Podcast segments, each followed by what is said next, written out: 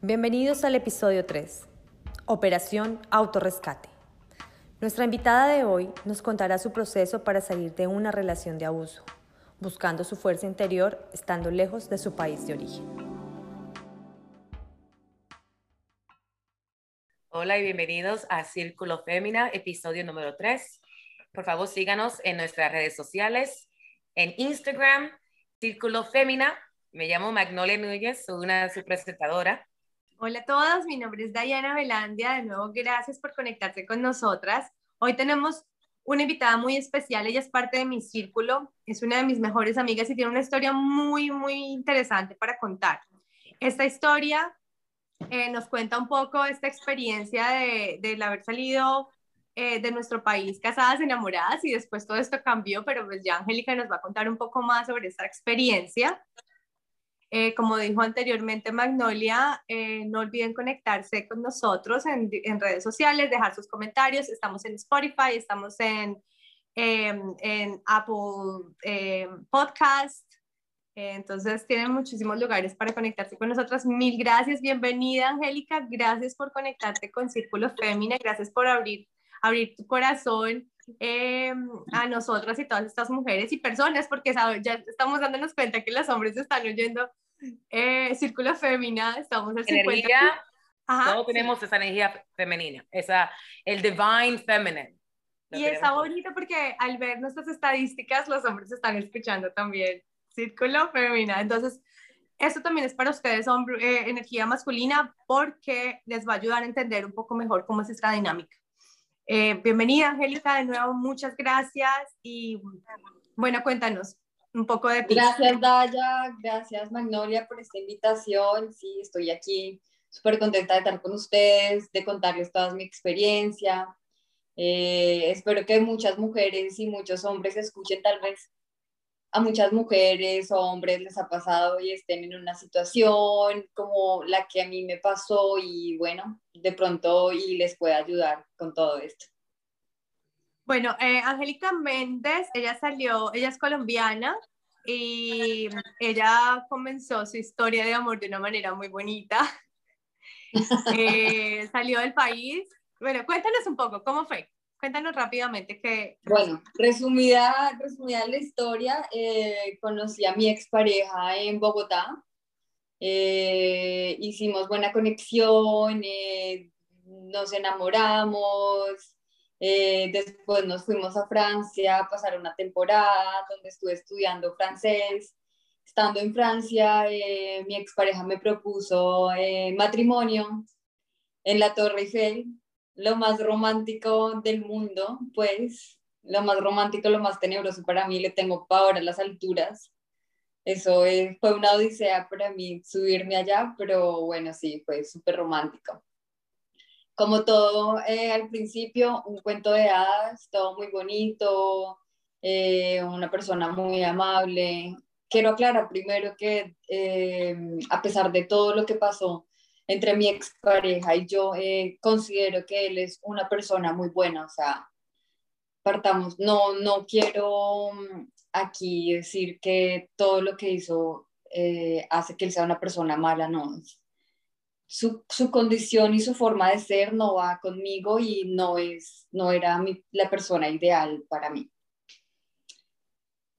Y bueno, entonces para comenzar un poco con, como mi historia, después de que me propuso matrimonio, nosotros decidimos venirnos a Canadá, a Montreal, eh, para que yo siguiera estudiando francés. Él vivía ya acá en Montreal, entonces yo le dije, pues bueno, si es una opción eh, que es más viable para traerme a mis gatas, eh, pues Canadá va a ser. Si no, la atracción era Francia, pero era pues mucho más demorada para ellas y una de mis condiciones para mudarme a un país extranjero era llevarme a Lura y a Nani. Entonces, bueno, después de todo ese tiempo em, del proceso de visa y todo, llegué a Montreal, donde empecé a notar cambios en su comportamiento que ya no me gustaron mucho, que yo ya los había visto, estas banderas rojas que uno ve al principio, pero que uno a veces dice, ah, esto puede cambiar y esto no, de pronto no va a suceder, con el tiempo va a mejorar. Y no, con el tiempo empeoró. Eh, mi expareja tiene problemas de adicción eh, a la cocaína y esto hizo que nuestra relación como pareja no tuviera un futuro. Angélica, te eh, pregunto, ¿cuáles fueron las banderas rojas que tuviste al principio de la relación? Al principio, bueno, yo ya, yo, Daya sabe que casi siempre yo he vivido sola y yo tenía mi apartamento en Bogotá y él un día después de haber tenido un fin de semana de fiesta llegó a mi, a mi apartamento súper agresivo eh, a insultarme, me empujó y me escupió y yo dije, wow, o sea, le dije, oye, que te, estás en mi casa, lárgate de mi casa, lo eché de mi casa, le dije a mi casa no vuelvas, o sea, este es mi hogar, eso no, esto no se hace.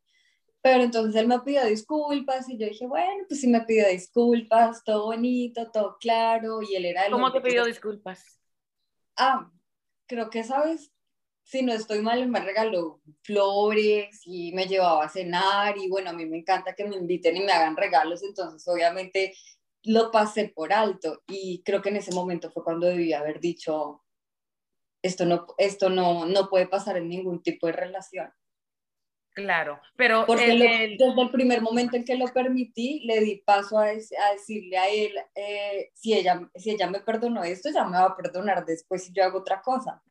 Claro, pero en el momento no pensaste así. En el momento te regaló cosas lindas y tú sentiste como que puedes perdonarlo, ¿no? Exacto, ay, me quiere, no importa, fue un error. Okay. un error.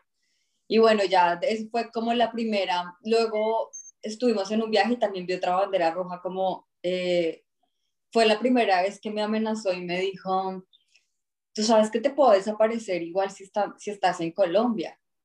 Conozco gente muy peligrosa que puede hacer que ya no, nadie, nadie te encuentre. Y yo dije, ¿me estás amenazando?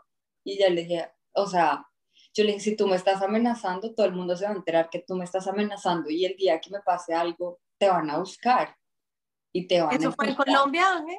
Eso fue en Colombia. Y yo después, y él después de eso fue cuando nos fuimos a Francia y todo eso, entonces como que todo se calmó un poquito y dije, eso no puede, pues no va a volver a pasar. Pero entonces ya eso volvió a pasar después de que yo ya estaba sola en Montreal, sin familia, sin nada, eh, y ya viendo sus problemas de drogadicción, que fue cuando ya vi que su problema de drogadicción era bien fuerte de pronto en ese momento él sí me lo explicó, según él me lo explicó, pero tal vez yo no lo quise ver, o sea, yo lo vi muy normal. Pero cuando ya estaba viviendo con él acá, vi empecé a ver sus ausencias en la casa, fines de semana, no iba a dormir, se desaparecía. Y yo decía, Dios, o sea, estoy sola en Montreal, no tengo a nadie. Y este personaje me dice, chao, me voy de fiesta y vuelvo a los dos días y y feliz y tengo a mi mujer en la casa prácticamente y ahí todavía no estábamos casados. ¿Cómo eso empezó a afectarte a ti? Eh, ¿Cómo empezó a manifestarse eso eh, en tu... Te voy a decir una cosa que me empezó a dar. Yo empecé a desarrollar rosácea. ¿Qué es eso? rosácea es como, como una afección en la piel como una es? en la piel, entonces me empezó a salir como, como si fuera un brote, o sea, yo dije, tengo brote, parecía acné.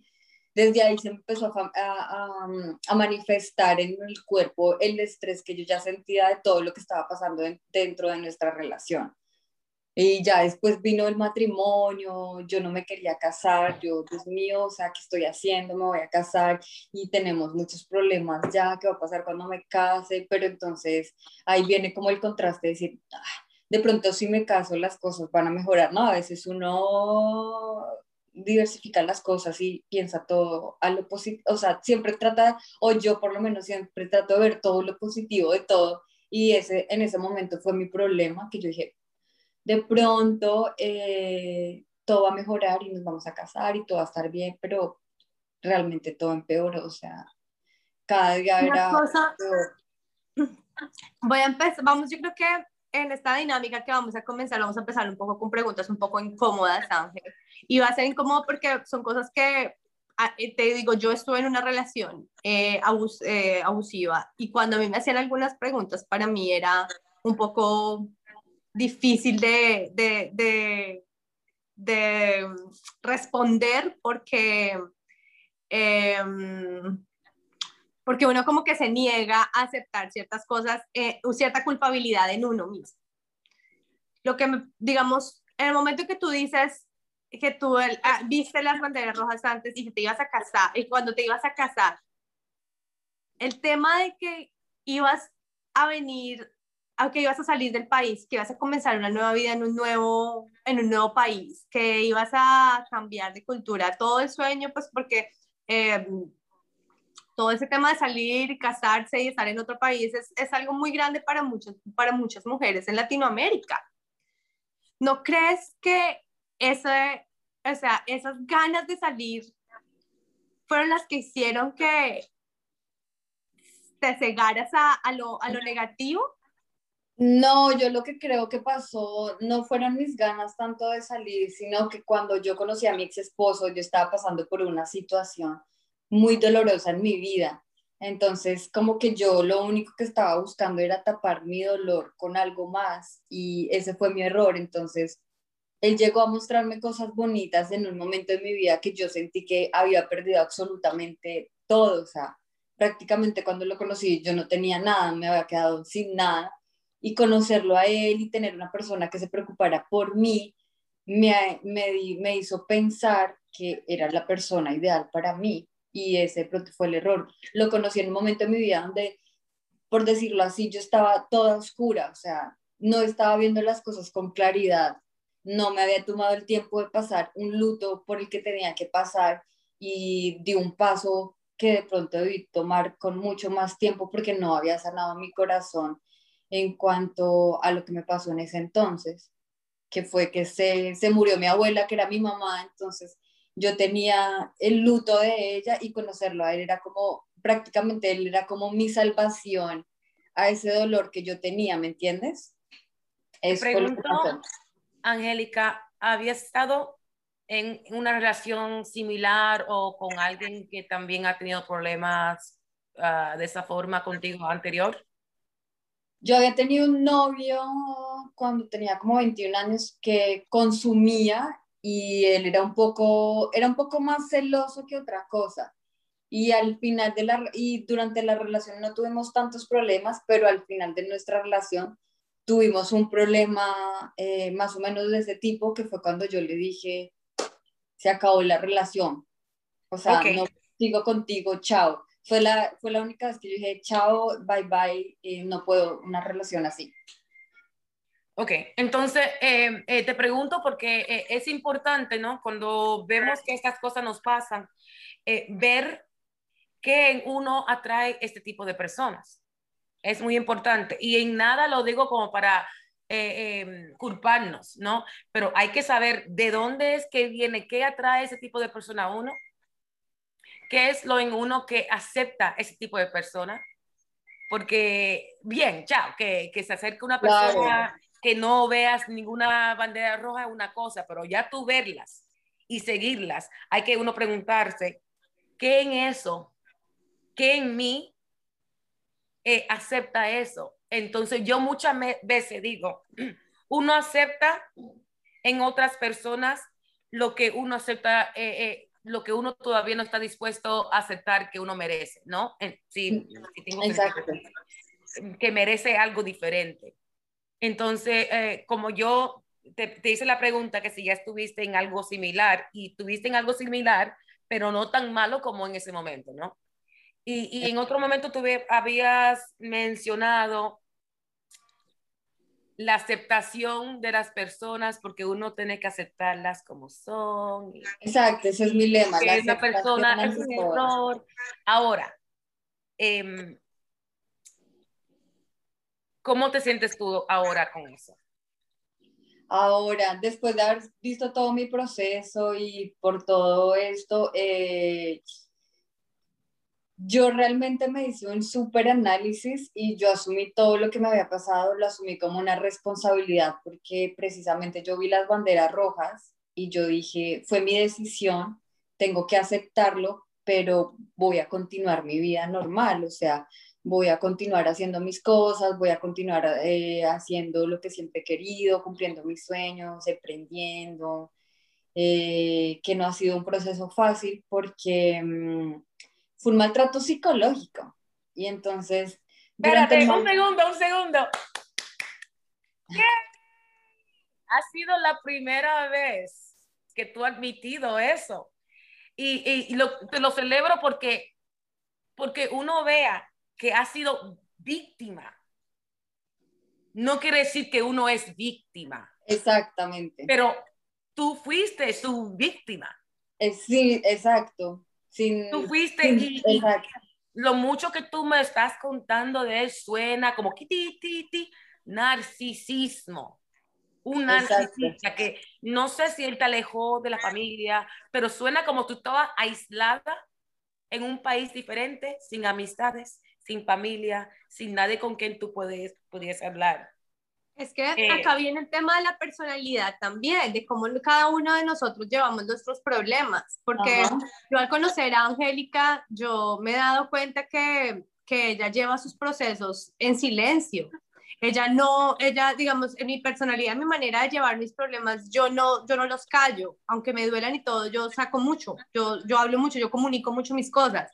En el caso con Angélica, cuando me di cuenta, cuando sentí que algo raro estaba pasando, fue cuando yo la vi tan delgada en las fotos. Nosotras tenemos una amistad de hace 10 años y en esos 10 años ella siempre ha sido muy, muy healthy, le gusta mucho estar haciendo ejercicio, comer muy bien, eh, pero en las fotos yo la vi que estaba sumamente delgada, pero, pero ella no decía nada.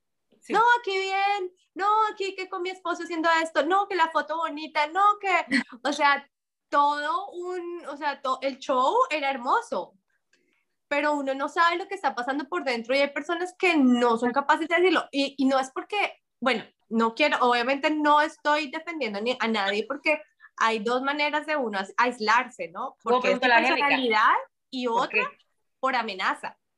Y no, y una amenaza indirecta, porque son agresivos, pasivos. No es que me pegó, no es que me tocó, me dejó un morado en el ojo, me dejó en eso, no. Pero ahí la herida está dentro.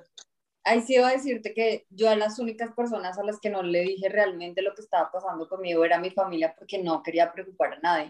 O sea, quería que todo pareciera normal y que vieran que yo estuviera tranquila, feliz. Eh, y como él publicaba muchas fotos donde nos veíamos súper felices, pues obviamente todo el mundo pensaba que éramos una, una pareja normal y que teníamos un matrimonio espectacular y cuando la realidad era otra. Pero yo sí tenía un amigo al que le contaba todo porque yo un día dije, tengo que contarle a alguien lo que me está pasando por si me llega a pasar algo. Wow, entonces ya tú estabas preocupada que te podía pasar algo.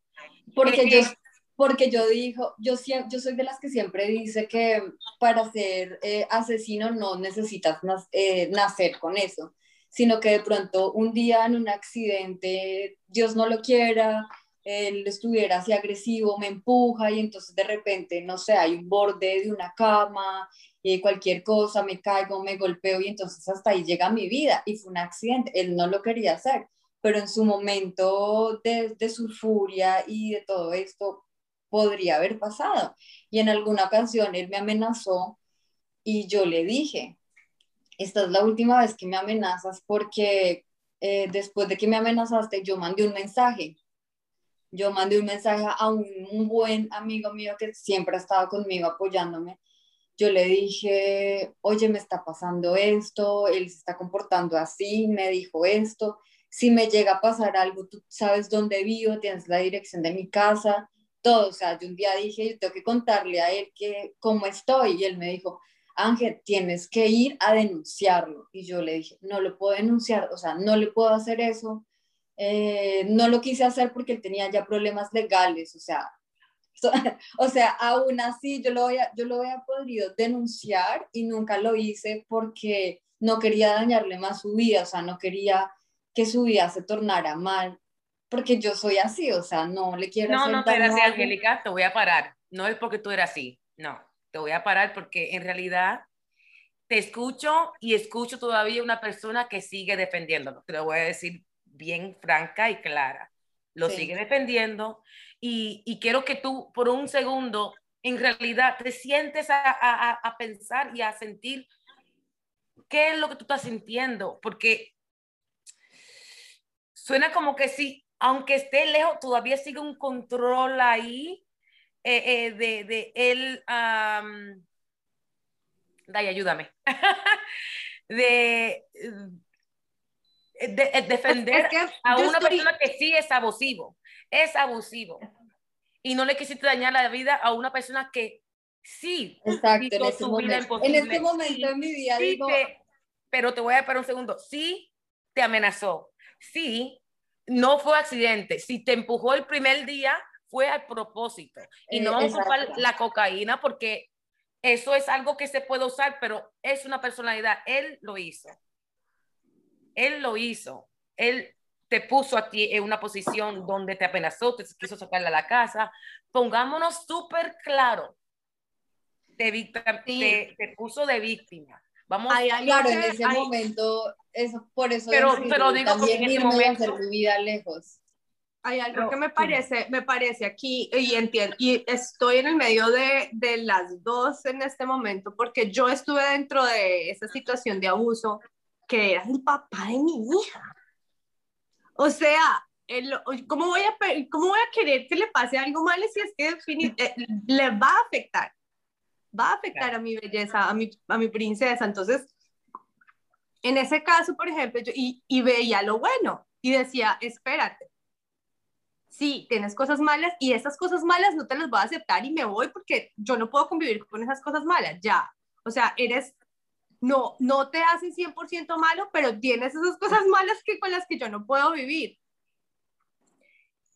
Y eso de eh, llegar al punto de tomar la decisión de denunciarlo, en mi caso yo sí lo denuncié.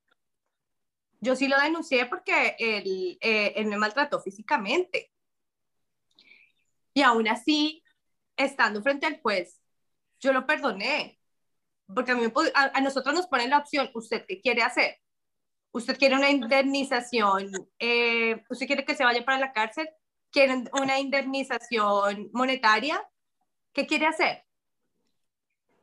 Yo lo que hice fue, quiero que nunca más me vuelva a tocar. Nunca. ¿Sabe? Que no me vuelva a maltratar, que no se me vuelva a acercar de manera grosera, que si algo así vuelve a pasar, ahí sí que se vaya para la cárcel y me importa un carajo.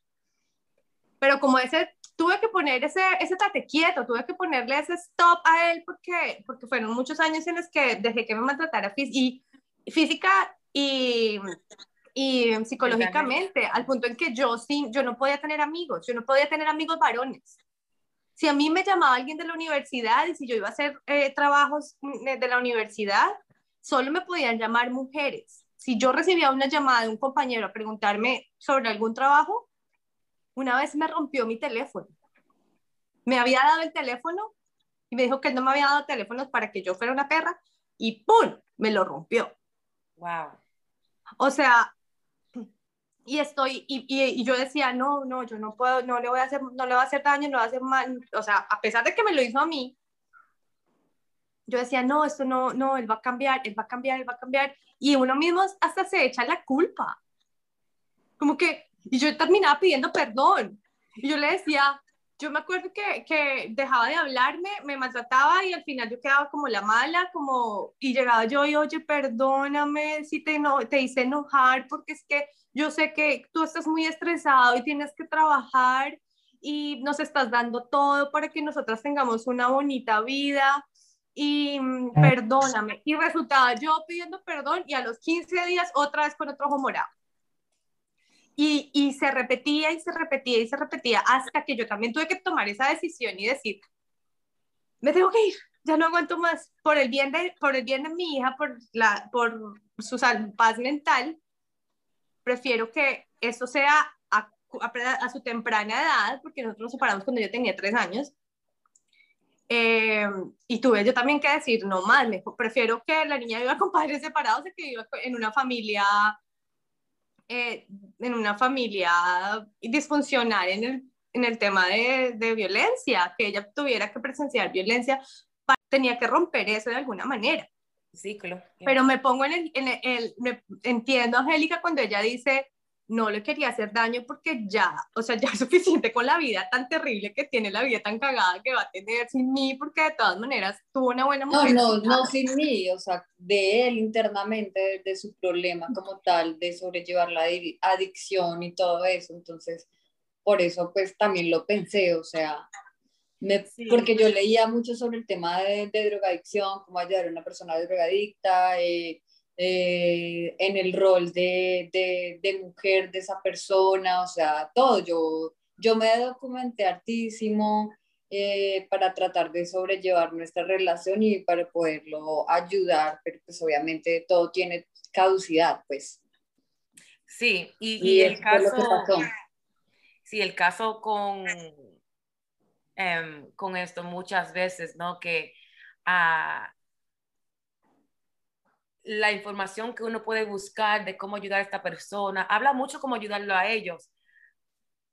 Lo que yo no veo que se habla mucho en estas situaciones es uno, tú como persona. No, en alguna información, en algunos documentos que encontré, sí encontré y decía como si decides en algún momento dejar a tu pareja y has pasado por una situación similar donde tu pareja tiene problemas de adicción, donde ha habido eh, violencia de cualquier tipo, tú como persona tienes que buscar ayuda psicológica también porque bueno. has sido afectada eh, indirectamente. Sí, y ahora lo que yo iba a decir es que, que lo que yo no veo es que uno se diga, no estás mal en no en, en, sentirte que no pudiste ayudarlo. Tú tienes que centrarte en uno, cómo yo me siento, cómo yo me siento en este momento, sacándolo a él de la foto, de la imagen completamente. ¿Cómo me siento yo como ser humano? ¿Me siento bien?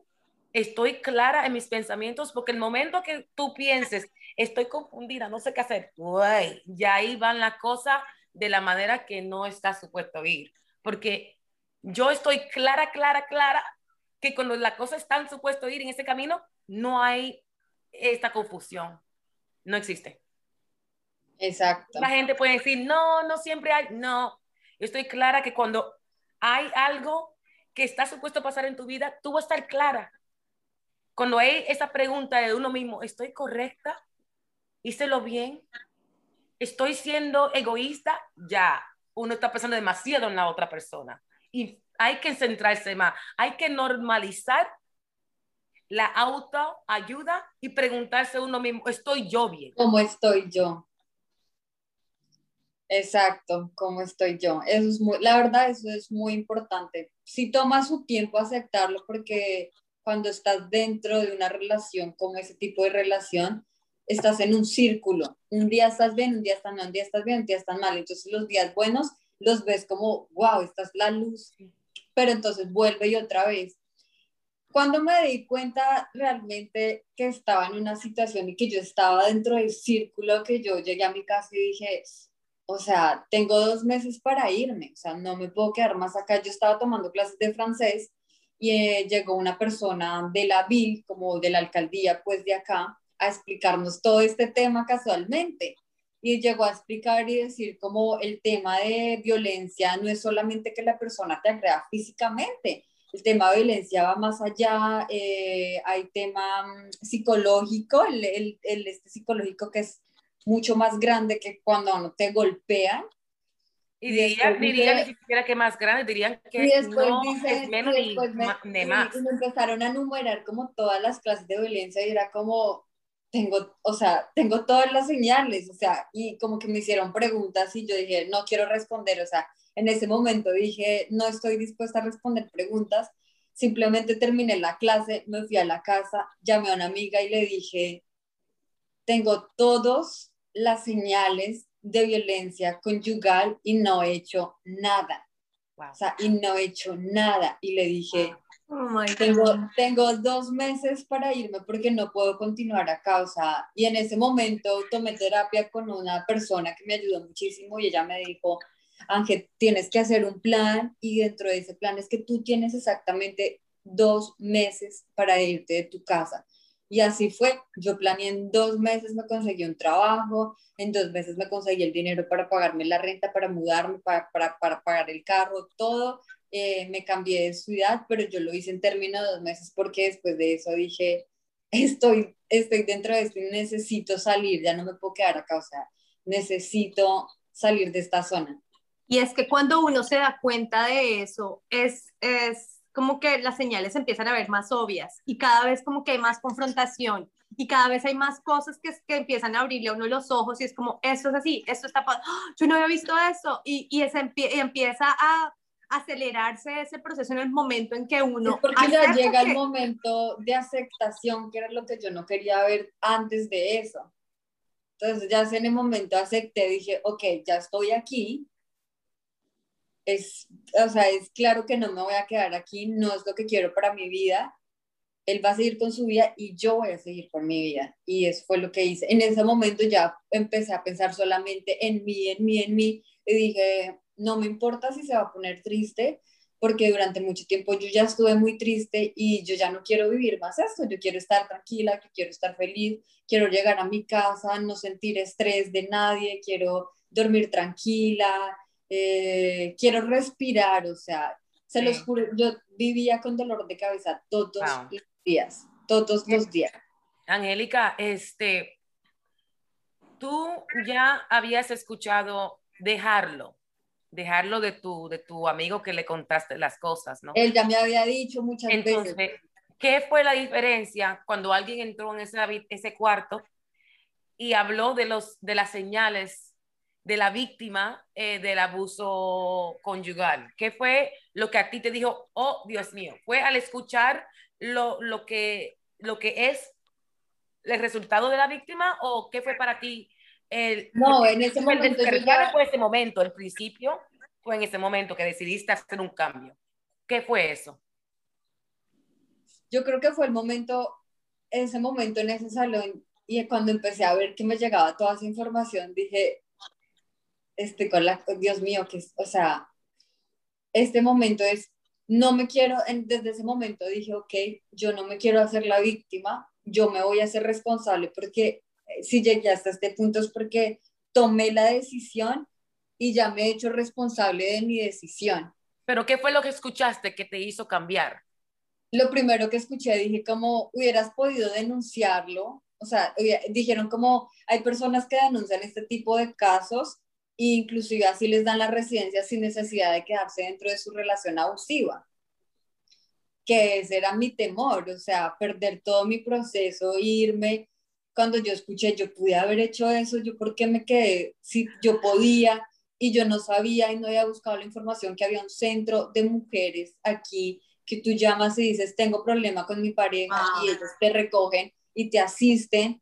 Yo nunca había escuchado de eso, nunca. Y en ese momento dije, o sea, en ese momento me dije, o sea, qué estúpida. Así realmente me dije, o sea, me dije como dije, Dios mío, qué estúpida fui porque tenía las herramientas y como que nunca, nunca las vi ahí, o sea, estaba como tan bloqueada. Que y, nunca yo voy a entrar ahí y decir, no fuiste estúpida, no fuiste. No, pero esa fue mi reacción al momento. Al momento, y el que esté escuchando eso, que esté pasando por algo así, no eres estúpida. No, no, no, fue lo que yo llegando pensé, dije, Pero lo digo por lo que estén escuchando, ¿no? Este, que, que en el, si están pasando por algo en el momento, no te, han controlado de tal manera que tú no puedes ver nada fuera de ese círculo, eh, porque muchas veces esas personas son manipuladoras, ¿no? Saben cómo manipularte y mantenerte tan cerrado en su círculo vicioso que tú no puedes ver nada fuera de eso.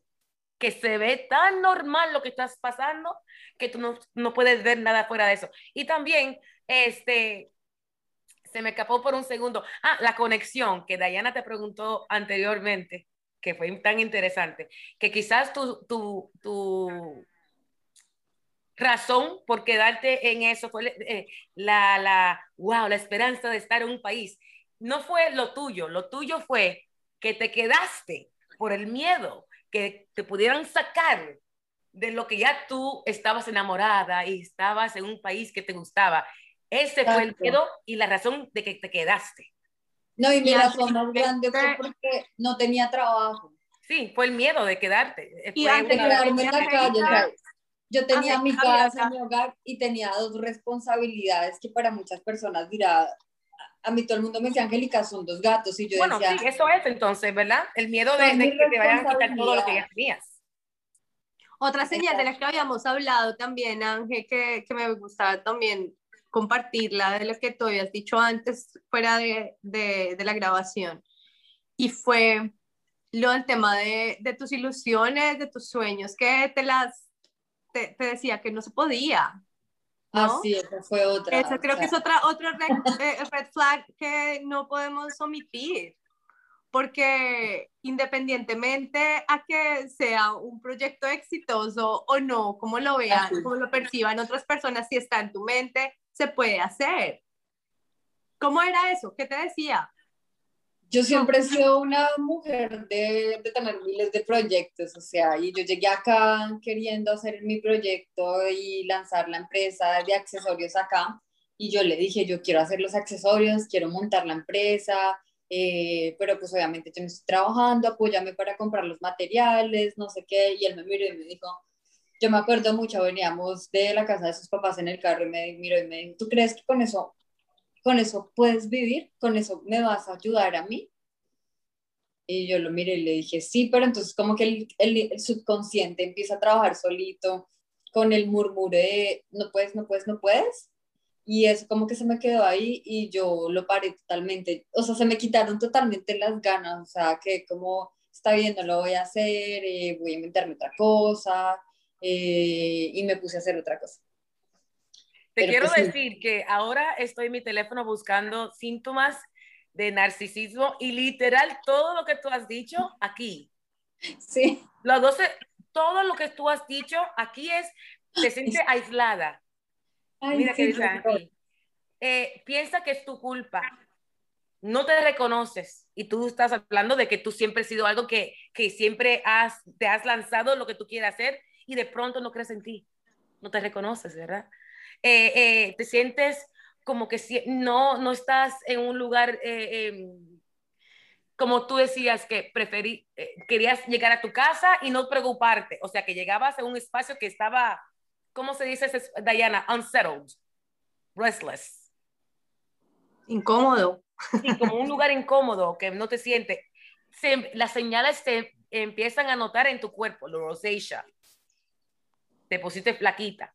O sea, y, y y en eso también quiero preguntarte, que era lo que quería preguntarte ahorita, ¿qué tú piensas de tu manera de, de, ser, ¿no? Que lo que decías tú, Dayana, ahorita, que no todo el mundo habla de lo que le está pasando. ¿Siempre fuiste así o piensas que pasó más en esta relación? ¿Siempre fuiste algo en guardarte las cosas, alguien en guardarte las cosas? O, o, piensas que pasó más siempre, durante esta relación? Yo soy de las que mm, se guarda mucho las cosas. He, he, cambiado mucho eso porque trato más de exteriorizar mis sentimientos en este momento precisamente para sanar cualquier cosa, pero siempre había sido un poquito cerrada. Yo casi al final, o sea, ya cuando me veía eh, en la orillita de todo, ahí sí como que yo pum, abría y contaba todo lo que me estaba pasando, pero antes de eso no, yo iba llenando, llenando, llenando, llenando hasta que ya pues. Siempre. Bueno, una cosa bien importante eh, que también me gustaría resaltar sobre todo esto, y es que las mujeres que nos están oyendo en este momento y que están pasando por, por momentos, eh, por temas de abuso emocional, abuso psicológico, y que están en otros países, porque es que que, eh, eh, ser una inmigrante, llegar con, casarse con una persona y decir, eh, es, es, que yo he estado muchas veces en situaciones en las que he estado yo a punto de casarme y ha sido como, no, yo te voy a dar los papeles, mi amor, no te preocupes, tú vas a tener todo lo que necesitas conmigo, si quieres trabajar, trabajas, si no quieres trabajar, no trabajas. ¿Puedo añadir algo? Control full. Ah, o sea, muchas veces me han dicho lo mismo, y yo he visto esas banderas rojas y digo, espérate un momento, que es que yo creo que con esto yo no, no voy a poder, porque, y, y son cositas que, que a veces me ponían a pensar, ¿será que sí me arriesgo? Porque el tema de inmigración está cada vez mucho más difícil.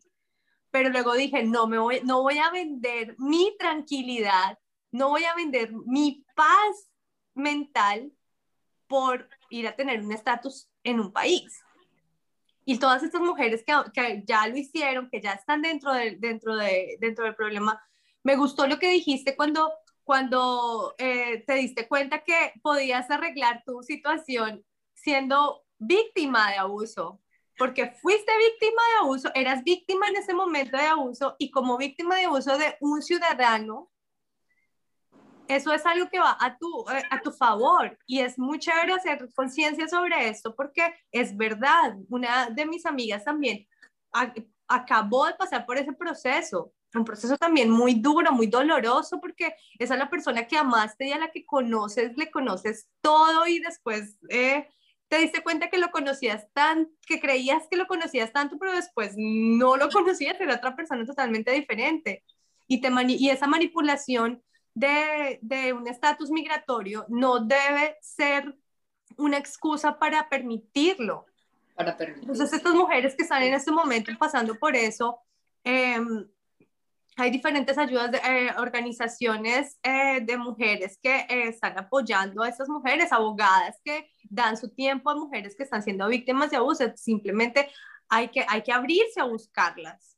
Y por eso estamos también haciendo estos programas, para que, para que otras mujeres en diferentes lugares de, de, del planeta que estén eh, que nos estén oyendo puedan decir, hey, mira, yo estoy en, eh, mira, Montreal, ya, ya por lo menos si sabemos en, en, en, Canadá, si hay alguna mujer que está pasando por esta situación, pueden conectarse con Angélica. Si ustedes están acá en Estados Unidos, también pueden conectarse con nosotros y buscamos la manera de que puedan tener una ayuda no solo psicológica, sino también legal porque eh, esto, estamos, estamos sacando estos temas precisamente para eso, para que nosotras nos ayudemos entre nosotras y digamos, ok, sí, pasé por esto y hay una manera de salir. Angélica, dinos, ¿tú qué le dirías a todas estas mujeres en este momento? Yo les diría como lo mejor que pueden hacer es aceptar que están dentro de esta situación, porque ese es el primer paso mm, para solucionar eh, algún tipo de problemas, la aceptación Después de la aceptación ya viene el proceso de self-care, mucho amor propio, niñas, porque creo que en ese momento, cuando uno está dentro de esas relaciones, lo que más se pierde es el amor propio y es el trabajo más duro de todos, en lo que he venido trabajando durante todos estos dos años, ha sido puro amor, amor, amor, amor a mí. Eh, todo el mundo ahora me dice que soy súper egoísta y yo les digo, sí, soy muy egoísta, soy muy egoísta conmigo porque primero soy yo, eh, segundo soy yo, tercero soy yo y ya cuando realmente quiera que una persona entre en mi vida lo va a hacer de una forma diferente, pero sí, por ahora lo más importante es que ustedes se quieran muchísimo y que acepten y que sepan que no están solas, como yo pensaba, estoy sola acá, no están solas, eh, hay muchas, em, muchas sociedades que ayudan acá a mujeres que pasan por este tipo de cosas, e incluso les dan vivienda por un tiempo, eh, ayuda al proceso psicológico, o sea, todo, acá todo es posible, nada es imposible. Eh, sí hay pena, o sea, sí hay como la forma de salir legalmente también de esto. Yo leí historias de mujeres que pasaron por esto inclusive les dieron la residencia eh, sin estar con la persona. En mi vida en este momento yo no voy a negociar nunca más, es mi tranquilidad. O sea, como lo decía, como le decía a Yana el otro día, yo en este momento en mi vida me siento tan feliz conmigo misma que yo me voy, yo paso tiempo con mis amigas y regreso a mi casa ya aún me siento tranquila, me siento feliz y esto como que no lo, no lo quiero negociar con nadie, o sea, no estoy dispuesta a negociar mi tranquilidad nunca más. Yo creo que aquí importante es conectarse con uno mismo, ¿no? Conectar con uno, saber si de verdad le conviene, porque no todas sus situaciones son iguales, pero si uno ve esa bandera roja, parar, sentarse con eso, analizarlo, rece, medite, hagan algo, pero no brinquen a eso por querer una mejor vida, ¿no? Que es lo, que aquí lo, que, estamos haciendo es tratar de conectarse uno más con, con sí mismo y, y saber que la, la respuesta están adentro y si no están adentro, abrirse con la gente que uno confía, que uno ama y si no la tiene, busque ayuda y trate de buscar esto, ¿no? Pero sí, como tú dijiste, es abrirse y no arriesgar la libertad de uno No, la felicidad de uno por cualquier otra persona. Por cualquier otra Mariana. cosa o por otra persona, o sea, eso es clave. No lo ¿Qué hagas. dices, Raya? No, yo estoy acá como eh, volviendo al pasado, así como que recordando un montón de cosas que me han pasado en la vida y, y analizando cómo, cómo cuando uno es joven y está lleno de sueños, a veces se deja, se deja caer por lo que dicen otras personas y sobre todo por nuestras parejas, ¿no? Los que son nuestras parejas, son las personas que ven lo mejor de nosotros, que ven nuestra luz, que eh, nos elevan, nos, eh, nos apoyan y al pensar en, en esos momentos en los que estuve eh, oprimida, siento que admiro muchísimo a mis amigas que están en ese, en ese momento en el que dicen estoy sola, estoy feliz. Eh, porque están esas otras que, ay, estoy sola y estoy deprimida, ya no puedo más. Yo, yo como, como yo siempre lo he manifestado, yo soy mucho de ups and downs. Ay, estoy súper triste, es normal. Todas las mujeres estamos así. Y mm, ese momento del self-care, de, de quererse a sí mismo, de cuidarse a sí mismo, es tan importante que no importa en el país donde estemos, es que el- la felicidad está dentro de nosotros Dentro mismos. de uno. Y lo que hablábamos de- en el primer episodio, decíamos, o sea, está la, la depresión y la tristeza, vamos a tener que lidiar con ellas toda la vida, toda la vida, y saber cuáles son nuestros límites, hasta dónde podemos aguantar eso, hasta dónde tenemos que levantarnos a nosotros mismas y decir, no, es que ya ni siquiera se trata de mi pareja, no se trata de mis hijos, no se trata de, de, de mi mamá, de, de nadie, o sea, es, es mi felicidad y, no, y a donde sea que yo tenga que estar, voy a estar sin tener que forzarlo, sin tener que venderme. Venderme a mí misma, vender mi, mis- mi paz mental, mi salud, mi libertad por una vida de apariencia, porque cuando vamos a ver y si te vas a casar con una persona, sabes que esa persona no es la correcta, piénsalo dos veces porque si tú, lo que decía Magnolia ahorita, si tú estás alineada con, con tu, mm, contigo misma, si estás alineada con tu proceso, si estás alineada con, tu, con tus metas, con tus sueños, si realmente sabes para dónde vas, Exacto. la persona que va a llegar a ti, esa va a ser la que te va a aportar y no te va a drenar. Entonces, cuando te alineas y sabes para dónde vas, como yo le decía a, a, un- a una de mis parejas, le dije, ¿sabes qué? Yo voy a hacer esto contigo o sin ti. Si tú estás, yo feliz, porque te amo y quiero que estés a mi lado. Pero si no estás, pues ni modo, porque me toca hacerlo a mí misma, porque ya sé, estos son mis sueños y allá es donde voy a ir. Y no depende de ti si me lo das o no. Es porque va a llegar, porque estoy segura que va a llegar de donde sea, porque estoy alineada conmigo. Entonces, muchísimas gracias, Angélica, eh, por contarnos esa historia, porque sé que muchas mujeres se van a sentir muy identificadas. Angélica, por abrirte a, a escuchar una manera quizás un poco diferente de lo que ya tú lo veías, porque eso toma mucho trabajo. Este proceso de autoconocimiento, del trabajo que uno hay que hacer en uno mismo, puede hasta doler más del, del, del proceso en que uno estaba antes, ¿no? Pero al otro lado de eso, qué bello es. Exacto. Lo más bonito es el después, la verdad. Por eso yo siempre les digo, no tengan miedo, niñas, de eso. Van a salir si están en una situación ahí. O sea, ustedes no se imaginan la felicidad que uno siente cuando ya eh, se, se siente querido uno mismo. O sea, realmente en este punto ni siquiera necesito que nadie me diga, ay, qué bonita estás, porque porque yo sé que realmente estoy bonita por dentro y por fuera, entonces como que no, en este momento ninguna de esas cosas me hacen falta y creo que en este momento ahora estoy siendo criticada precisamente porque ya me ven demasiado tranquila y demasiado en mí, por ejemplo. Quiero añadir otra cosa. Gracias por decir eso otra vez. Otra vez voy a repetir la importancia de surround yourself, eh, estar en un círculo como la, el círculo de nosotras, féminas, donde tienes gente en tu vida que te alzan a tu grandeza, que hablan de lo bien que estás haciendo, es saber la importancia de uno hacer el trabajo y, y, y empujarte a, a, tu mejoría, no Exacto. bajarte, no pisarte. El, la importancia de crear tu círculo de personas que, que creen en ti. Muy importante eso. Es tan importante porque lo que, lo que tú te rodeas, uno puede convertirse en uno. Si hay algo que digo a todas es siempre busquen el grupo donde uno se sienta bien de sí mismo. Si uno no puede ser uno mismo, ahí no es, así sea con su amiga, con su amigo. Y alguien que te cuente la verdad. Hasta con la familia. No solamente que todo es lindo, todo. Es, mira, te amo, pues lo estás haciendo mal.